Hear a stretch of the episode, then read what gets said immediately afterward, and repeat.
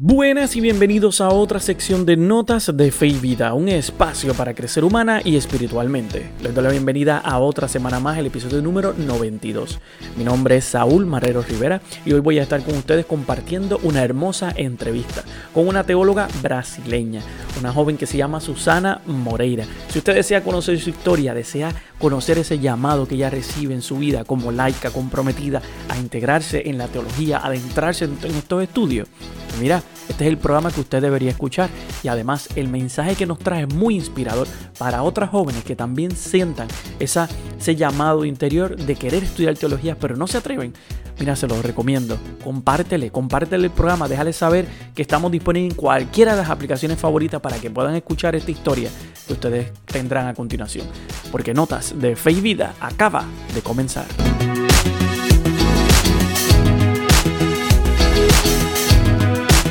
Pues como les mencioné al principio, hoy tengo una invitada muy especial, una joven eh, eh, que es teóloga brasileña, traductora e intérprete, activista socioambiental y es una persona dedicada, está en sus redes sociales, ella está en todos lados.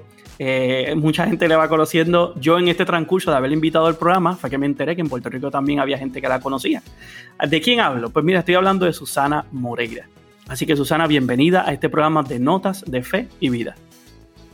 Hola Saul, muchas gracias por la invitación, muchas gracias a todos acá que están escuchando, es una alegría de verdad y una locura pensar que hay gente en Puerto Rico que me conoce, me sorprende mucho.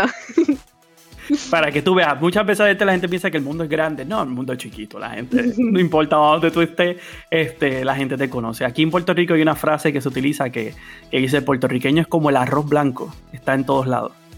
Este, eh, pues así mismo creo que en estos momentos voy sintiendo que estaba, estabas en todos lados, estabas aquí. este, no te lo había añadido en las preguntas, eh, pero para que la gente vaya conociendo un poco de qué área de Brasil este, tú eres naturalmente o estás ahora mismo. Sí, yo vivo en Río de Janeiro, es donde estudié teología, pero nací en una ciudad en el estado de San Pablo que se llama São José dos Campos. Pero yo salí, yo salí de esa ciudad a los cuatro años de edad. Y más o menos a cada dos años mi papá era transferido en el trabajo, así que viví en varios lados. Y, y entonces soy de varios lados. Ok. ¿Varios lados dentro de Brasil o llegó a algún punto también salir de Brasil? Viví en Argentina y en Estados Unidos también. Y por eso que mi acento en oh. español es muy raro, porque yo tengo como que algo de un castellano porteño, pero al mismo tiempo no. ok, nosotros hemos estado, por lo menos yo, ¿verdad? Y lo, hemos estado en Brasil solamente en una área, no hemos, que hemos ido mucho. Tenemos una misión en Argentina, los jesuitas tienen una misión allí en, en Puerto Mado, eh, tiene una misión cerca de la frontera y pues obviamente desde que llevábamos a los jóvenes ellos querían ir, nos seguían llorando para que los lleváramos a, Iguazú mm. y pues fuimos a Foz de Iguazú y disculpen a los argentinos que nos escuchan, pues las cataratas se ven más lindas del, lado de Brasil que del lado de Argentina. Lamento, ¿verdad? Si la gente se molesta, pero es la verdad.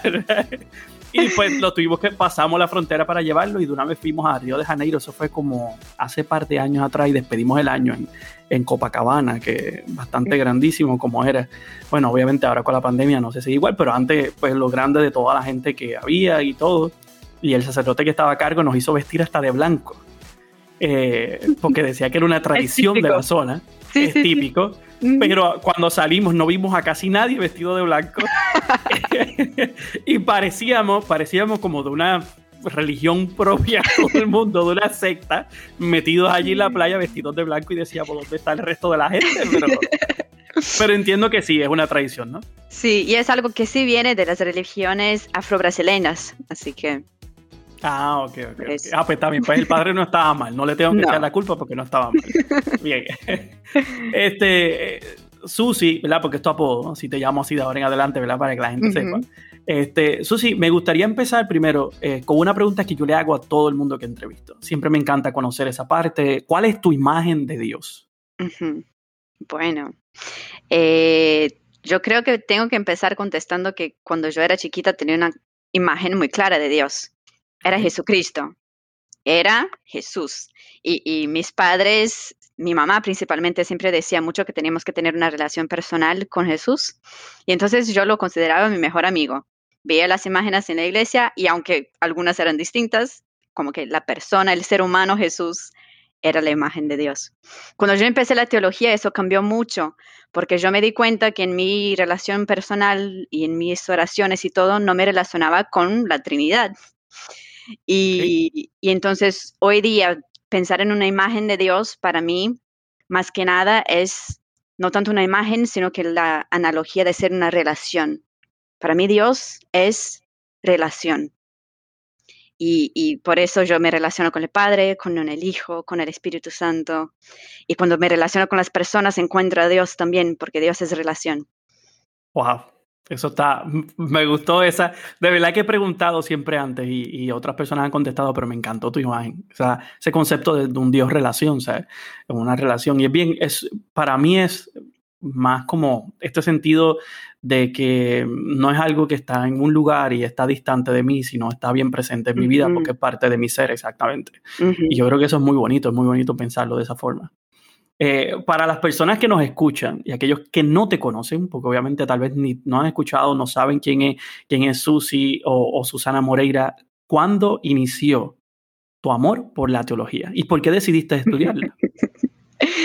Eso es una locura, porque yo confieso que cuando decidí estudiar teología, yo en realidad no sabía qué era. Tenía como que una idea más o menos de, iba a estudiar la fe católica, pero no sabía de verdad qué era la teología. Y creo que empecé a realmente apasionarme por eso cuando empecé los estudios. Pero desde chiquita yo siempre tuve una sensibilidad para cuestionar la, cuestionar la fe y, buscar entender por qué mi familia creía en las cosas que creía. Y eso también vino mucho de la manera como mis padres y principalmente mi mamá nos enseñaba la fe, de que nosotros fuéramos a misa no por tradición, no por obligación, sino porque creíamos en eso y entonces teníamos que entender eso por nosotros mismos. Y entonces yo creo que teología como eh, esa idea de ser un, área del saber, de pensar sobre Dios. Yo solo entendí eso cuando entré en los estudios y empecé a estudiarlo, pero la pasión teológica ya la tengo desde chiquita. Ok, estaba, el granito estaba ahí. Estaba, ahí. Y, bueno, y la decisión de, de, estudiar vino con toda una crisis que tuve cuando estaba terminando la secundaria, porque como siempre tuve una vida muy distinta, viviendo en distintas ciudades y mi referencia de iglesia nunca fue un grupo, una parroquia específica, un movimiento específico, sino con mi familia. Yo cuando estaba al final de, secundaria, yo pensaba, bueno, no quiero elegir una, una carrera universitaria para garantizarme en la vida, quiero hacer algo que dé sentido, que tenga sentido, que, que, que sea parte de mi misión como cristiana, como laica y, y como que mi primer mi primera idea era no hacer nada, no ir a la facultad, sino que seguir una vida muy simple, dedicándome a servir a la iglesia de alguna manera. Pero mis padres dijeron que yo tenía que elegir algo. Y por, son cosas del Espíritu Santo, porque yo no sé explicar muy bien, como que me surgió la idea de, teología y tenía mucho que ver con las cuestiones que yo tenía, de, pensar la fe y, y empecé a estudiar teología. Y hasta el sol de hoy, entonces, que me dijiste que terminaste recientemente, exacto. Sí, sí, me encontré mucho en eso. Y, hoy, y, aunque yo tengo muchos problemas con, con la manera como la academia funciona y cómo es la teología académica. Claro yo sí siempre me siento y voy a sentir que soy teóloga por el lado de, pensar la fe y, de pensar Dios y de pensar la humanidad. Y es que yo creo que, es que yo creo, y por lo menos en mi, mi, opinión, ¿verdad? En mi humilde opinión, que, que una institución de limite el concepto de decir si no cumples esto, no eres teólogo, o si no cumples esto, no eres doctor, o si no cumples esto, no eres abogado.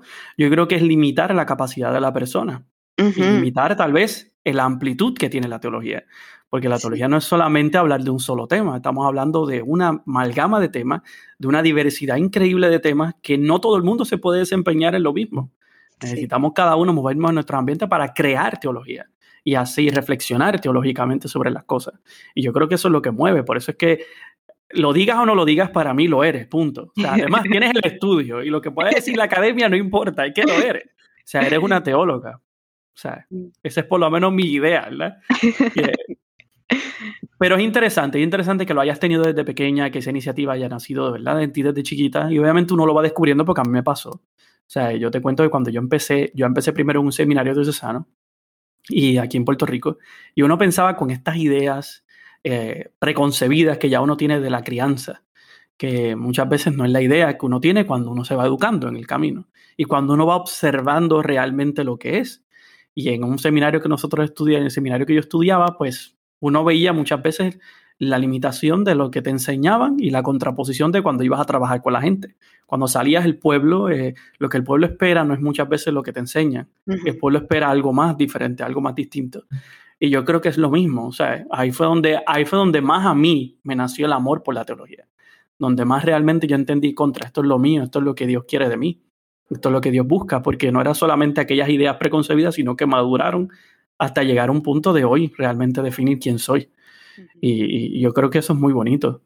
Eh, y más como tú lo presentas, claro que lo vas madurando ya después en la academia, pero lo tenías obviamente desde chiquita. Mm. Como sabemos, como se sabe, Susi, el rol de la mujer dentro de la iglesia, de las escuelas de teología, no es algo que lleva mucho tiempo. O sea, es algo que muchas veces está un poco pues, limitado, no en muchos lugares existe, aquí en Puerto Rico no existe tanto dentro de las universidades, y, y a veces encuentran piedras de tropiezo estas mm. piedras que te impiden poder continuar. ¿Has tenido alguna dificultad en tu camino teológico que, que te haya como que causado el, ay, me, o me voy o me quedo? Hay algunos episodios, eh, pero mi vida cambió mucho cuando empecé a leer eh, sobre teología feminista. Ok. Porque cuando yo entré en, la en el grado de teología, todavía tenía una visión de mundo muy ingenua, creo, porque esas cuestiones de, género, de entender cómo es delicado la presencia de la mujer en estos espacios, yo no lo tenía. Y en el, en el Departamento de Teología de la Pontificia Universidad Católica de Río de Janeiro, que es donde estudié, es uno de los departamentos que más tienen mujeres leccionando en Brasil. Y entonces, yo no, o sea, tuve varias profesoras en, la teología y, para mí eso ni lo pensé, ¿entendés? Solo más al final del curso y después en la maestría que entendí la importancia de eso. Y, ellas contaban sus historias de cómo fue difícil para ellas ir conquistando los espacios y todas son laicas. Em, pero entonces cuando empecé a darme cuenta de, cómo es delicado ser mujer y estar presente en estos espacios. Empecé a entender por qué muchas personas me veían con, como una mujer de mucha audacia. Porque, por ejemplo, una, una cuestión sí que, que, siempre estuvo desde el principio es que como yo era muy joven cuando entré en la teología, muchos creían en mi potencial siendo joven de empezar los estudios y seguir toda la vida estudiando. Entonces, siempre fui muy aceptada por eso. Eh, pero entonces el ejemplo que quería dar es que cuando estaba como en el segundo o tercer año del grado, eh, un padre me invitó a hacer la investigación, eh, damos el nombre de investigación científica para como que iniciar la comprensión de qué es hacer investigación, y principalmente en la teología. Y, pero él me invitó porque él tenía una, una otra estudiante que tenía una beca para esta investigación y ella tuvo que salir. Y entonces él quería que yo simplemente entrara en el espacio de esta estudiante, haciendo la investigación que ella estaba haciendo. Y era algo que no tenía nada que ver conmigo. Y él, está, y él me insistía que tenía que hacer, era algo sobre Ruth en el, en, el libro, en la Biblia, pero yo no me acuerdo exactamente qué era. Y, ah, y sí, y era un, profesor del área de teología bíblica, que me encanta, pero al mismo tiempo yo soy mucho más de la teología sistemática. Ok. y, y yo como que le dije que no, no, o sea, no puedo, no puedo hacer algo que, que no quiero hacer, que, que, no tiene que ver con lo que deseo. Y al final conseguí entonces hacer la investigación, cambiando totalmente el rumbo de la investigación y haciendo sobre Génesis 1 a 3 y la teología del cuerpo, porque así tenía Oh, el área bíblica y el área sistemática que me encanta. Pero muchas, muchas personas vieron eso como algo muy fuerte, porque además era uno de los profesores del área bíblica que los estudiantes menos les gustan porque es muy, muy difícil con sus clases y todo muy rígido. Siempre hay uno, siempre hay uno. Sí, y yo cambié todo porque no quería hacerlo a mi modo. eh, pero eso es algo positivo, ¿no? Pero hubo como que un juzgamiento, juzgan, un, me juzgaron por ser okay. mujer y querer hacer las cosas de mi manera. Pero un, un, otro episodio, que es algo que sucede en casi todos los eventos cuando tenemos los seminaristas de Río en nuestros eventos. eh, uno de los eventos fue especialmente marcante porque siempre tenemos una misa. Y en este día, el, el director del Departamento de Teología me invitó a hacer la primera lectura y a un amigo mío, que también era laico, a hacer el salmo. Pero los seminaristas estaban haciendo todo en el altar. Y cuando empezó la misa y llegó el momento de hacer la primera lectura, yo me levanto, voy caminando por el pasillo central, hago la reverencia frente al altar oh. y viene un seminarista, llega primero al micrófono y empieza a hacer la lectura. Y todos se quedan mirando a mí como que, qué loca esta, ¿qué cree que está haciendo? y yo me doy la vuelta y vuelvo a sentar y miro al, al, director que está en el altar y él me hace una mirada de tipo, levanta los hombros y dice que no sabe qué pasó. Okay. Y al final no me pide disculpa ni nada. Y yo me siento, Pero... yo me siento tipo súper no entendí qué pasó. Pues una falta de respeto, tras que te habían dado el espacio, te hacen pasar el bochorno de pararte sí. y de llegar hasta el frente porque te lo pudieran haber dicho antes si era que habían cambiado. Uh -huh. wow, ah, y, y, no, y solo un detalle más, es que era una misa con el rector de nuestra universidad, que es, el rector no, el gran chanceler de la universidad, que es okay. el obispo de Río de Janeiro, que es el cardinal Don Arení. sí, que, que pues, eh, le, pusiste, le estás poniendo la cherry de lo importante que era todo y cuán el, el bochorno llegó más todavía, exactamente. Uh -huh, porque, sí. Pero sigo diciendo una falta de respeto porque si tú le, si tú le otorgas algo a alguien y se lo vas a quitar, uh -huh. lo, ¿verdad? Lo, la, la parte más obvia, yo creo, lo Sí. lógico, es que le, se lo digas antes de que pase, porque imagínate, le estás haciendo pasar la vergüenza de que la persona se pare, camine por el centro de la, del, Dios mío, el- me estoy imaginando esto y me, me para, ay no, es que esto es fuerte. Ah, no, no, no. A mí me ha pasado que se me ha olvidado. Y no es porque me lo señalan, entonces me paro. Me ha pasado eso, me ha pasado eso. Y te cuento que una vez, uy, ay Dios mío, y pues, no sé por qué, porque estoy hablando esto de mí, no, se supone que estamos entrevistándote a ti, pero te cuento esto porque fue un bochorno que me pasó a mí. Me pasó una misa con un obispo y me quedé dormido y se me cayó el báculo de la mano y se, y se partió. No, Sí. ¿cómo que se partió? Sí, sí, sí. Gracias a Dios que no me dijo nada. Él solamente me miró para atrás y me dijo, hablamos al final.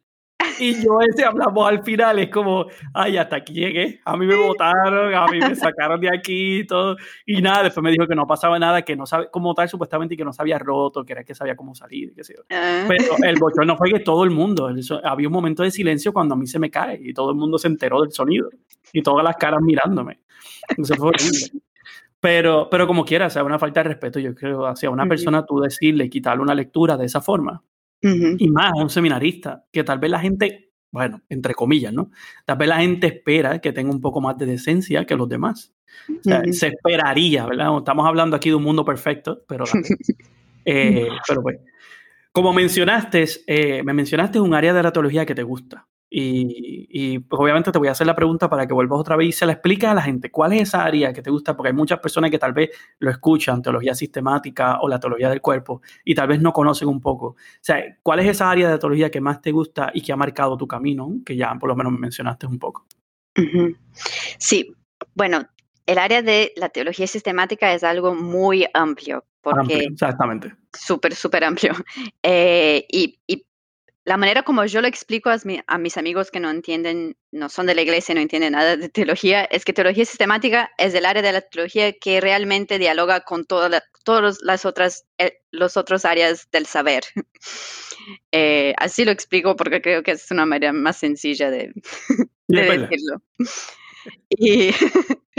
pero en la sistemática, lo que más me encanta desde el principio cuando entré en la teología es antropología teológica y antropología teológica es el estudio entonces del ser humano en relación con Dios. Pero para mí es toda la teología, porque hablar de Dios siempre es a partir de la experiencia humana. Cualquier cosa que vamos a decir sobre Dios, pensar sobre Dios o, para relacionarnos con Dios, siempre será a partir de el ser humano y de lo que entendemos por ser humano y de lo que entendemos de Dios a partir de lo que entendemos de ser humano, entonces es inevitable. Y bueno, y, la, la otra cosa que también está dentro de la antropología teológica y de otras áreas también es la cuestión de la teología del cuerpo. Y la teología del cuerpo es algo que yo primero descubrí cuando todavía estaba en la secundaria por las enseñanzas de Juan Pablo II, que al principio de su pontificado dio como cuatro años de catequesis, cuatro o cinco años de catequesis a todos los miércoles sobre el plan, ¿cómo era? El, hay una frase así específica, tipo el plan divino para el amor humano, es algo así. Y él llamó a estas catequesis de teología del cuerpo. Y eso me encantó cuando yo era joven, porque mi primer novio fue cuando estaba en el, en el último año, no, ante último año de, la secundaria y fue cuando empecé a tener que pensar las cuestiones de moral sexual de la iglesia y, mi vida personal. Y cuando descubrí entonces teoría del cuerpo, me pareció, wow, tiene la respuesta para todas mis preguntas, todo lindo, perfecto. Y, y entonces me encanté por la idea de teología del cuerpo. Cuando entré en la teología y empecé a estudiar antropología teológica y después, más adelante, cuando descubrí la teología feminista, la ecoteología también, que es la teología que estudia las cuestiones ecológicas, entonces empecé a descubrir teología del cuerpo más allá de lo que enseña Juan Pablo II. Y ahí entonces realmente me enamoré y eso es lo que más me encanta. Sí, claro, conociste primero a, Juan Pablo II y después te diste cuenta de todo lo que, o sea, te llevaron más allá y te dieron un banquete de todo lo que puede haber de la teología del cuerpo, que es bastante amplio. Sí. Y que yo creo, y que yo creo, a mi, a mi, entender, a mi entender, muchas veces se deja de un lado en la iglesia ese concepto de la teoría del cuerpo por el tabú que muchas veces existe de hablar sobre la sexualidad, sobre la moral dentro de todos estos ambientes. O sea, y que a veces, muchas veces la iglesia piensa que la gente los laicos que llegan a, la iglesia, que se sientan en el banco, tal vez no tienen la capacidad de entender esto y al contrario, tienen mucha capacidad de entenderlo. Y si se les mostrara con más ánimo y con más seguimiento, yo creo que sería también algo que les encantaría eh, entender y continuar. Sí. Eh, y, además, además, una cosa que me encanta es que cuando yo empecé a descubrir la teología del cuerpo más allá de Juan Pablo II, me di cuenta de que siempre que hablábamos del cuerpo, desde los, del pensamiento de Juan Pablo II, siempre hay el cuerpo según la sexualidad. Y, eso es lo increíble, de, pensar, entender el cuerpo más allá de la sexualidad. Claro. Nos cuesta mucho como iglesia y, como cristianos en general reconocer el cuerpo más allá de lo sexual, porque lo sexual es una parte y hay tantas otras partes por el ser cuerpo y eso es lo que me encanta.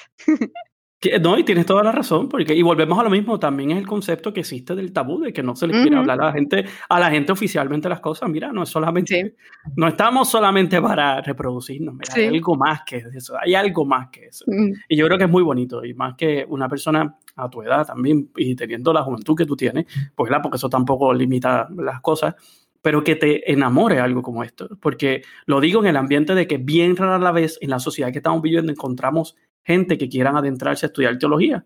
Ahí siempre las personas que uno conoce, que, estudian, que han estudiado o que lo están estudiando, pues son gente ya bastante adulta o están en unas edades diferentes o porque son religiosos, religiosas, sacerdotes, o sea, porque están en un ambiente distinto, pero que a alguien le nazca y no ser religiosa, porque no lo eres, en ese aspecto de una comunidad, ser una laica comprometida a la teología y más este concepto de amor es increíble. O sea, para mí es increíble y admirable.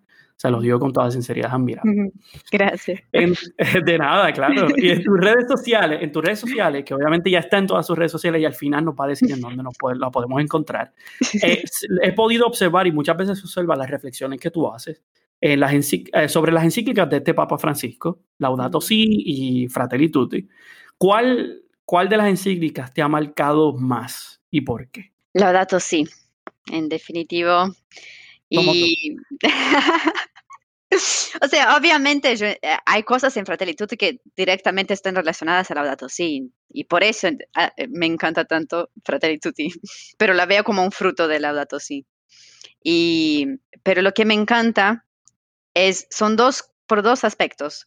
Uno por el lado de la teología, porque finalmente se está poniendo la ecoteología como algo central en un plan pastoral de pontificado y de iglesia, y es, y es algo que siempre estuvo presente en la teología latinoamericana, pero que como se quedaba por los lados, en la periferia de la teología, y, y entonces me encanta ver eso, que ahora todos tienen la oportunidad de, ver cómo la preocupación con la tierra, con la naturaleza, con la creación, tiene que ver con la tradición cristiana desde el principio. Entonces, eso, eso me encanta. Y, me marcó mucho la encíclica porque lo trae de una manera profunda pero sencilla, porque alcanza a todas las personas en la iglesia con su lenguaje. Exactamente. Y por otro lado, también me marcó mucho porque yo me encontré mucho en la teología y en mi vida personal con Laudato Si. Porque mi papá es un ex seminarista franciscano. Y mi mamá, cuando conoció a mi papá, ya había salido del seminario hacía mucho tiempo, pero cuando lo vio por primera vez, siempre contaba la historia a nosotros chicos que cuando vio a mi papá, pensó que se parecía mucho con San Francisco de Asís, que tenía un aire, un aire de San Francisco de Asís. y, y entonces la espiritualidad franciscana siempre estuvo muy presente en mi vida. Y nosotros teníamos algunas, algunas prácticas habituales de, del cotidiano que ya eran de cuidado con el ambiente y yo nunca me di cuenta que eso era distinto de la realidad de la mayoría de las personas. Eh, y con la sí, entonces empecé a entender que esas, esas cuestiones que siempre estuvieron presentes también en mi vida, del cuidado con la creación, de admirar la naturaleza, también tenía que estar en, no solo en mi vida de oración, pero también en mi teología. Y con eso empecé a estudiar más sobre ecoteología. Y, y una cosa también es que debido a la, a Laudato Si, yo encontré el movimiento católico mundial por el clima. Y hoy día soy la traductora de portugués y también una de las consultoras teológicas y, siempre que pueda ayudo con lo que sea porque me encanta el movimiento. la misión del movimiento es como que poner en práctica el Laudato Si en todos lados del mundo. A nosotros, a mí por lo menos, de verdad, a mí por lo menos me gusta. En la escuela que nosotros trabajamos tenemos un curso para las estudiantes de grado 11, que son eh, antes de llegar a lo que dirían senior, al punto de graduarse. Y tenemos un curso completo de ecoteología. Y inició por el amor que aquí llegó de Leonardo Boff, eh, uno, de los precursores, uno de los precursores, pues, imagínate, de este, y aquí cuando llegaron sus libros por primera vez y empezó a llegar todo su, hace años, la gente comenzó, muchas personas aquí comenzaron a leerlo y pues obviamente se encariñaron y se encantaron obviamente con toda la teología que él presenta, este cuidado del planeta, esta relación de la tierra con Dios y todo. Y pues inició ese proyecto en la escuela y hoy en día es un programa formado para el grado completo que transcurre con una moral, con una ética, luego con cuidado ecológico primero científico y luego con el, una perspectiva ecológica teológica y va moviéndose por todo y a las estudiantes les encanta. Y eso pues enamora mucho yo creo que este, a las estudiantes. Wow, me encantó. Sí, sí, todo nació por este, unos profesores, un profesor específicamente marista, eh, de la comunidad de los maristas, y él fue el que trajo más este empuje, ¿no? de crearlo en la escuela. Y pues se creó y hoy en día pues obviamente es un, programa bastante bien hecho y que gusta mucho eh, a los estudiantes. Pero, eh, pero, para que, pero que es interesante, porque por eso es que digo que a mí también me encantan los datos sí, porque cuando salió eso fue lo, lo primero fue integrarlo en el curso, toma, aquí está, vamos a poner a los estudiantes y lo vamos a estudiar y lo vamos a leer, y no solamente es leerlo, sino integrarlo de una forma que ellas puedan vivirlo, porque se tiene que mm. convertir en una experiencia. La lectura tiene que ser vida, y si no es vida, ¿verdad? No, no, no significa para nada, ¿no? este, y pues en ese espacio donde, cuando dijiste Laudato sí, yo dije, Ay, pues somos dos, porque nos, me encanta, a mí también me gusta mucho. Entonces, este, antes de pasar a este ambiente, ¿verdad? Estas dos preguntas que me quedan, me gustaría preguntarte algo específicamente sobre tu país y tu entorno. Yo siempre trato de buscarla para que la gente que nos escucha eh, mantenga un poco ¿verdad? la realidad de cómo, las cosas como están y como estamos hablando de la tierra, del cuidado, de todo. Y, el, muchas veces ese concepto ecológico también incluye el ser humano porque es parte de esa criatura, parte de la naturaleza. ¿Cómo está la realidad ahora mismo en Brasil? Con respecto a todo esto que es del COVID y las vacunas. O sea, porque lo hemos conocido en la parte de Colombia, he entrevistado a otra gente de otros países y siempre me gusta conocer la perspectiva de cómo está el ambiente en esta zona. Puro desastre. me imagino. Es, una tragedia. Em, ah, es un horror. Y es difícil hablar sobre esto porque es, eh, yo, yo me quedo muy no, lo puedo creer. Yo veo la situación y como que no, no puede ser. Porque cuando empezó, la eh, cuando empezó la pandemia, el presidente no lo reconoció como algo de verdad y decía que el virus era como una gripa simple. Y tardó muchísimo para que empezaran a poner de verdad órdenes de restricción y, qué sé yo. Nunca hubo una cuarentena de verdad en, ningún lado en Brasil, aunque intentaron, pero hay negocios que cerraron y cosas así, pero muchas personas no podían dejar de salir de sus casas porque tenían que seguir trabajando en los trabajos que son los menos preciados en, la sociedad. Y o sea, todas las cuestiones de desigualdad social se hicieron más fuertes con la pandemia. y, y, ahora, este año, están haciendo algunas em, hay un cosa que se llama CPI y hasta el día de hoy yo no sé qué significa eso, pero creo que es tipo comisión, no sé, pero es algo que están haciendo como un análisis de la manera como el gobierno estuvo actuando el año pasado. Y hay muchas cosas que están llegando a la luz ahora. Y una de ellas es que Pfizer escribió al presidente hace como que muchos meses ofreciendo las, vacunas a un precio específico y escribió, no sé, más de 10 emails al, al presidente y nada. Y el presidente solo compró vacunas, no sé, al final de enero o, creo que fue final de enero, febrero este año. Y, o sea, retrasó todo y además de eso hay toda una campaña de, de como que cuestionar la, la eficacia de las vacunas y si hay que tomarlas o no y, todo eso. Y entonces estamos hoy con más de 500 mil muertos en Brasil. Wow. Sí. Y los números todavía están, están, yo no, ah, en realidad yo estoy, no estoy viendo las noticias porque, porque como, duele mucho. Te comprendo, te comprendo. Porque yo sé que en algunas ciudades los números están empezando a dejar de subir, pero no sé a nivel de Brasil cómo está. Pero las muertes siguen más de mil muertes por día. Y, y el tema de las vacunas, creo que no tenemos ni 5% de la, de la población vacunada. Wow. Sí. Y todo por una negligencia porque que le hayan ofrecido, se las ofrecieron. Exacto, exacto. Y, y, y, al final, él compró las vacunas por, ¿cómo era? Eh, es que son cosas que yo, yo no, lo, no lo tengo en la cabeza porque no lo creo de, tan horrible que es, porque creo, creo que él compró las vacunas tipo por 10 veces más del precio o algo así. Que no compró ni el precio que le habían dicho Pfizer, compró más caro. Porque tardó, porque tardó mucho ah, y, quería, y quería hacer una, una manera de, de conseguir ganar propina, se dice. Por, por, la compra de las vacunas. Es un, es un lío. Wow, qué fuerte. Y te digo que aquí, pues, obviamente, la misma campaña que yo creo que están viviendo allá, la misma campaña que hay en muchos lugares, de que si la vacuna tiene eh, un chip adentro para controlarnos y todo lo demás, y todo este, aquí también, aquí se ha corrido eso. Y aquí, al principio, hay que decirlo, que al principio la gobernadora que estaba, ¿verdad? Hizo algunas movidas para cerrar el país que estuvo bien. Pero el, la persona encargada de salud en Puerto Rico cuando empezó la pandemia, la primera parte en China, que empezó ese primer boom grande allá, él se atrevió a pararse en televisión nacional. Y lo que te voy a decir puede sonar una, como una broma, pero no, lo dijo así realmente. Dijo que no se preocupaban porque aquí no llegaban vuelos directos de China. que por eso la pandemia nunca iba a llegar. Y la gente se quedó como, pero puede llegar por otros lados, ¿no? Porque se está moviendo de países. No, no, que aquí no hay vuelos directos de China no se preocupe.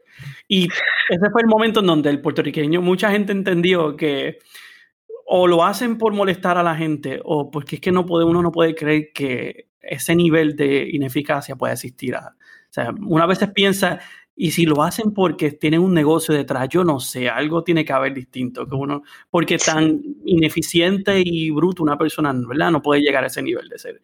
Pero dale.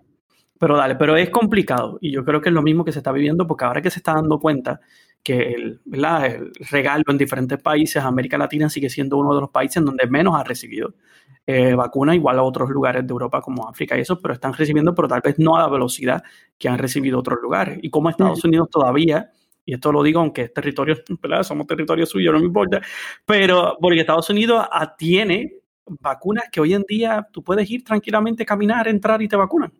Ya no tienes que sacar cita, tú entras a una farmacia y te pones la vacuna. Y tienen allí sobrantes que no quieren quitar para decir, si no las estoy usando, pues dalas a otro lugar que las vaya a usar. No están haciendo eso, solamente deciden distribuir, la farmacéutica distribuye, pero los sobrantes se quedan en el país para usarla para la gente porque ellos piensan que el resto de la gente que no se ha vacunado se va a vacunar. Y es una falacia que nunca van a poder alcanzar porque la gente allá piensan que el COVID es mentira, que las muertes son falsas, aunque realmente yo digo, yo no sé cómo una persona puede pensar que las muertes son falsas. Solo pregúntale a alguien que se le murió a alguien para que vea la realidad. Pero está bien. Y cómo esa, esa propaganda que existe es tan horrible, eh, de desinformación más que de información. Y yo creo que muchas veces esa desinformación nace de tanta información que hay. Sí, también. las, redes, cómo las redes tienen tanta información que no permiten a la persona poder este, sacar lo que es la verdad dentro de toda la información que tiene. Y eso yo creo que es un problema muchas veces de la época que estamos viviendo tecnológica, en donde hay tanta forma de conseguir la información todos los días con tranquilidad en Google y lo escribes y para adelante. Pero dale. Pero nada, me quería preguntártelo por saber, porque así ¿verdad? siempre me encanta pues, conocer un poco la realidad. Y yo sé que a la gente que nos escucha le encanta conocer qué está pasando en otros países, porque aquí uno se preocupa por las cosas. Pero volviendo nuevamente a este concepto teológico y a tu vida, desde tu perspectiva como, como teóloga, perdón, ¿cuán importante es el rol de la mujer dentro de la iglesia? ¿Y crees que esa integración seguirá aumentando con el paso de los años? Yo creo que esa es, una pregunta que no, no teníamos que hacer.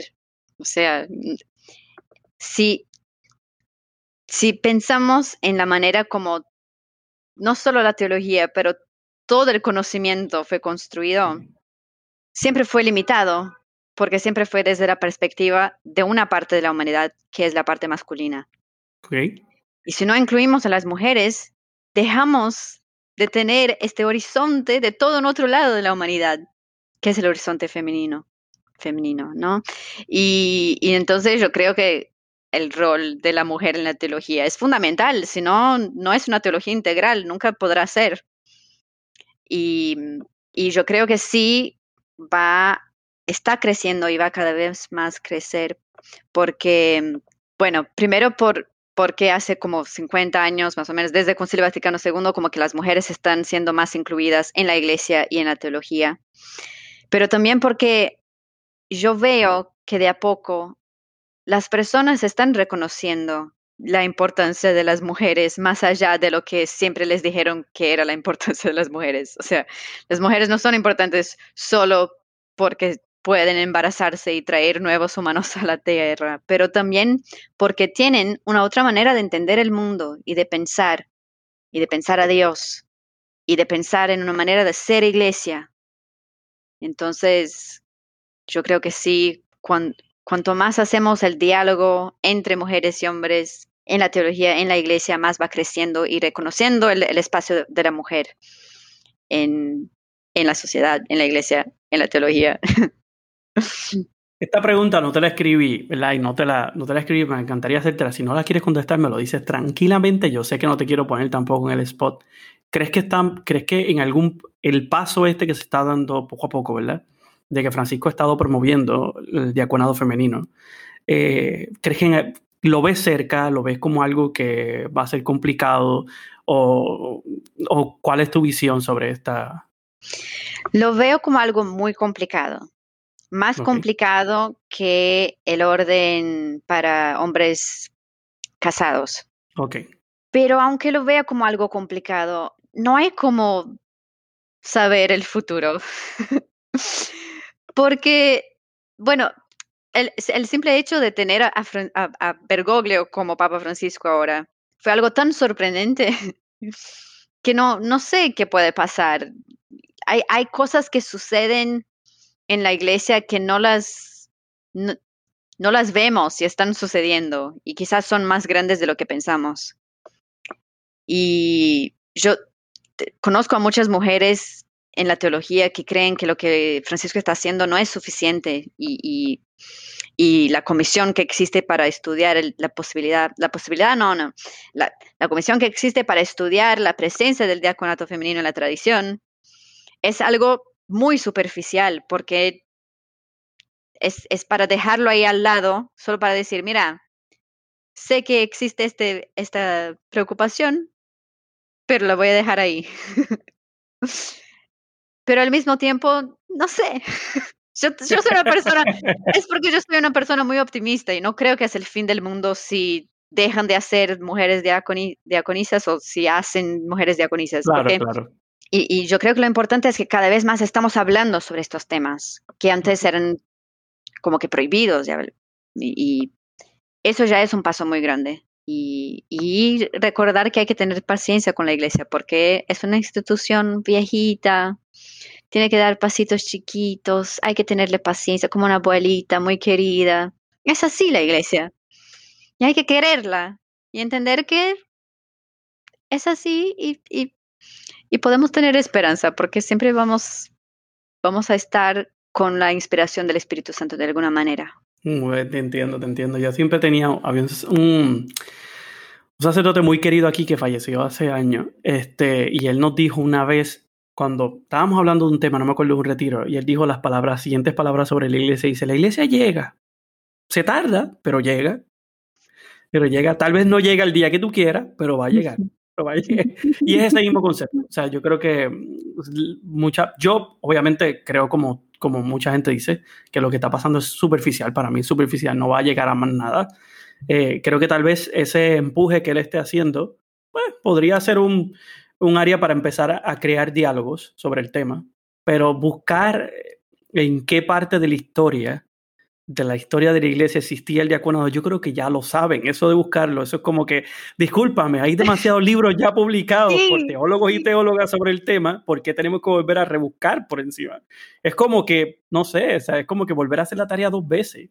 Eh, sí, no lo veo, no lo veo como algo, o sea, no lo vi en aquel momento, mucha gente se emocionó y yo llegué a hacer un programa aquí sobre eso y muchas mujeres, otras muchachas que nosotros invitamos estaban emocionadas y yo, dentro de mí yo decía, no les voy a matar la emoción, ¿verdad? Pero, pero obviamente era el mismo concepto, a veces yo lo veía como superficial, como volver otra vez a rebuscar nuevamente, es como voy a echar un paso para atrás cuando ya había adelantado muchos pasos. Era solamente reconocer la realidad y ya, síguelo, no va a pasar nada malo. El mundo no va a implosionar porque, porque, porque una mujer sea diácono. No va a reventar la, la, iglesia ni se va a morir mañana todo y se va a ir por el caño. Eso no va a pasar. Pero pues esa es la idea que muchos tal vez tienen y por eso uno tiene, ¿verdad? Ese respeto, ¿verdad? No, yo no soy el que decido ni el que mando, pues, muy bien. Pero entiendo lo que dice, o sea, entiendo lo que dice. Súper superficial, es difícil saber el futuro, pero por lo menos se habla del tema. Y ya no es como un cállate que no, no hablemos del tema. y ni tampoco un secreteo para hablar del tema, sino que ya es algo públicamente que se habla. Este, eh, Susi, para terminar, ¿verdad? Y para ir concluyendo esto, que no, ¿verdad? No quiero tampoco seguir eh, la estirándote demasiado, ¿bien? Para, toda para todas las jóvenes, las jóvenes que nos escuchan y que tal vez quisieran estudiar teología, pero no se atreven, tal vez porque en su país no haya eh, una universidad que tal vez le permita a los laicos estudiar o que tal vez lo hay, pero se sienten con el miedo de que van a encontrar muchos varones dentro de, la teología que van a estudiar o como tal vez se dice, siempre hay muchos seminaristas y todo, o tal vez porque no están teniendo todavía el ánimo o que no se sienten muy animadas. ¿Qué consejo le daría? Bueno, coraje. en primer lugar, coraje. No hay que dudar las cosas que sentimos y lo que nos hace pulsar y latir el corazón, hay que creerlo, no dudar de lo que sentimos. Si, si, si tienes una semilla del de, interés por la teología, créelo, es de verdad. Los sentimientos también son don de Dios. Y, entonces, coraje, no hay, no hay problema. Hay obstáculos, pero no hay problemas. y, junto con el coraje, mucha oración de verdad una vida de, intimidad con Dios, porque eso es lo que nos sostiene nuestro coraje y, nos hace saber lidiar con los obstáculos que surgen. Porque después que, bueno, yo lo digo por mi experiencia, después que conoces la teología, no hay como no enamorarse y querer hacer más de eso y, y aunque a veces es muy cansativo ver las tensiones que existen, la falta de espacio para jóvenes laicas en la teología. Al mismo tiempo, como que me da más ganas de estar ahí y ayudar a crear espacios para que nos, las próximas puedan tener un poquito más de espacio. Entonces, fuerza, ánimo, vamos, necesitamos de ustedes. Muy bien, muy bien. De verdad que muchas gracias. Yo creo que por el tiempo, porque la gente la les guste, eh, aquellos que, nos estén siguiendo, cómo te pueden encontrar, en dónde pueden seguirte. Eh, danos todos los datos para que la gente que esté escuchando sepa en dónde te pueden encontrar. Sí, es muy fácil. Yo estoy en, en Instagram, en YouTube, en Facebook y Twitter como Susi Teóloga. S-U-Z-I Teóloga. y me pueden escribir. A mí me encanta poder charlar con las personas sobre temas de la fe, de la teología y crisis existenciales. que todos tenemos. Pero nada, de verdad que muchas gracias por haber compartido este ratito con nosotros aquí en este programa. De verdad que me alegro mucho conocer una persona como tú y te deseo lo mejor en todos tus planes y en todo tu camino. Eh, sabes que tienes aquí ahora ¿verdad? un amigo para cualquier cosa que necesites. Este programa está disponible. Cualquier tema que quieras traer, algo que quieras discutir, con tranquilidad está este espacio para ti, para que puedas sentirte libre, totalmente libre. Muchísimas gracias. Nos vemos y te cuidas. Igualmente. Eso es todo por este episodio. Le agradezco a Susana Moreira por haber estado con nosotros en este programa, por haber compartido toda su vocación y su ministerio, ¿verdad? Lo que ella realiza y cómo esto pueda ser, servir de inspiración para otras jóvenes que quieran adentrarse a estudiar teología, que es necesario que las mujeres puedan adentrarse. Necesitamos que la iglesia poco a poco vaya abriendo esas oportunidades para que no solamente las mujeres, sino también laicos comprometidos puedan adentrar y entrar en las universidades y estudiarlo y ser parte de esta apertura teológica en donde todos podemos ser eh, podemos ayudar en este proceso de conocimiento eh, bíblico y de cualquier otro aspecto dentro de la teología, porque la salvación, este misterio de salvación, la vida en Cristo es para todos, no es solamente para algunos limitados. Así que muchas gracias a Susi por su participación y sepan que la pueden seguir en sus redes sociales para que eh, sigan todas las cosas que ella realiza, que realiza un montón de cosas interesantes. Pueden seguirlas allí. Bueno, en muchas partes escriben portugués, pero no importa, eso se entiende. Si usted habla español y, ¿verdad? Porque nos escuchan a nosotros, el español y portugués se entiende bastante, lo puede ir leyendo, pero compártalo, esté siguiéndole a las redes sociales, que es muy buena la labor que ya realiza. Les tengo dos cosas antes de terminar. Uno, recuerden que todavía estamos el sorteo todavía está disponible, lo pueden encontrar en nuestras redes sociales. Recuerden que lo pueden buscar allí como Saúl Marrero Rivera en Facebook e Instagram o como Saúl Marrero 6 en Twitter. Si usted no nos sigue en las redes sociales, pero usted desea participar, mira, nos puede escribir a nuestro correo electrónico notas de fe y vida at gmail.com. Allí nos escribe, nos manda un correo, nos dice, mira, nos gustaría participar y envíale ese mismo correo a otra persona, invitas a otra persona y con eso ya automáticamente estarías participando en el sorteo. Recuerda que tienes hasta el 31 de julio para participar. Las reglas están en nuestras redes sociales y acabo de decirles a aquellas personas que no nos siguen en las redes sociales, pero que desean participar. Eh, recuerden, los regalos están muy interesantes, ¿verdad? los premios que están allí son muy buenos, los dos libros y las cositas que tenemos. está, tenemos como unos tipos de eh, no diría serigrafía, porque obviamente no es serigrafía, pero un tipo de estampado en, metal bien lindo de la Virgen María con el niño. Es bellísimo. Así que si usted quiere ganarse alguna de esas cosas, no se preocupe, no importa en el lugar del mundo que usted esté, nosotros allí se lo vamos a enviar si usted gana en el sorteo. Eh, después del 31 de julio, esa primera semana de agosto, vamos a estar tirando el sorteo y diciendo en nuestras redes sociales quién fue la persona que ganó y en ese próximo programa lo anunciaremos también. Y ya de ahí en adelante se le enviará, dependiendo de dónde esté la persona, ¿verdad? Eh, se le envía el premio a cada una de las personas que haya ganado. Eh, segundo, recuerden que este domingo tenemos una nueva cápsula de notas de fe en la historia. Esas pequeñas capsulitas que hacemos que son informativas, muy buenas, que nos toman mucho tiempo y mucho trabajo, pero están ahí para ayudarles a ustedes. Pues tenemos este domingo otra pequeña cápsula. Si usted desea escucharla, recuerde buscarla el domingo. Este próximo domingo estará. Eh, y nada, les agradezco a cada uno de ustedes por siempre estar aquí con nosotros, por compartir, por escucharnos, porque gracias a ustedes este programa continúa. y nada, yo les digo solamente una sola cosa más. Eh, recuerden que estén pendientes las próximas semanas, que tenemos más entrevistas que hemos estado programando y grabando y las tenemos disponibles para que ustedes también puedan disfrutar de lo. Para alguna gente como nosotros que se nos está acabando el verano y empieza el inicio de clase, y para aquellos que todavía están disfrutando del verano, pues que todavía tengan un tiempo de disfrutarlo y pasarla bien. Así que muchas gracias a todos ustedes y recuerden siempre en su caminar llevar notas de fe y vida. Se cuidan. Hasta la próxima.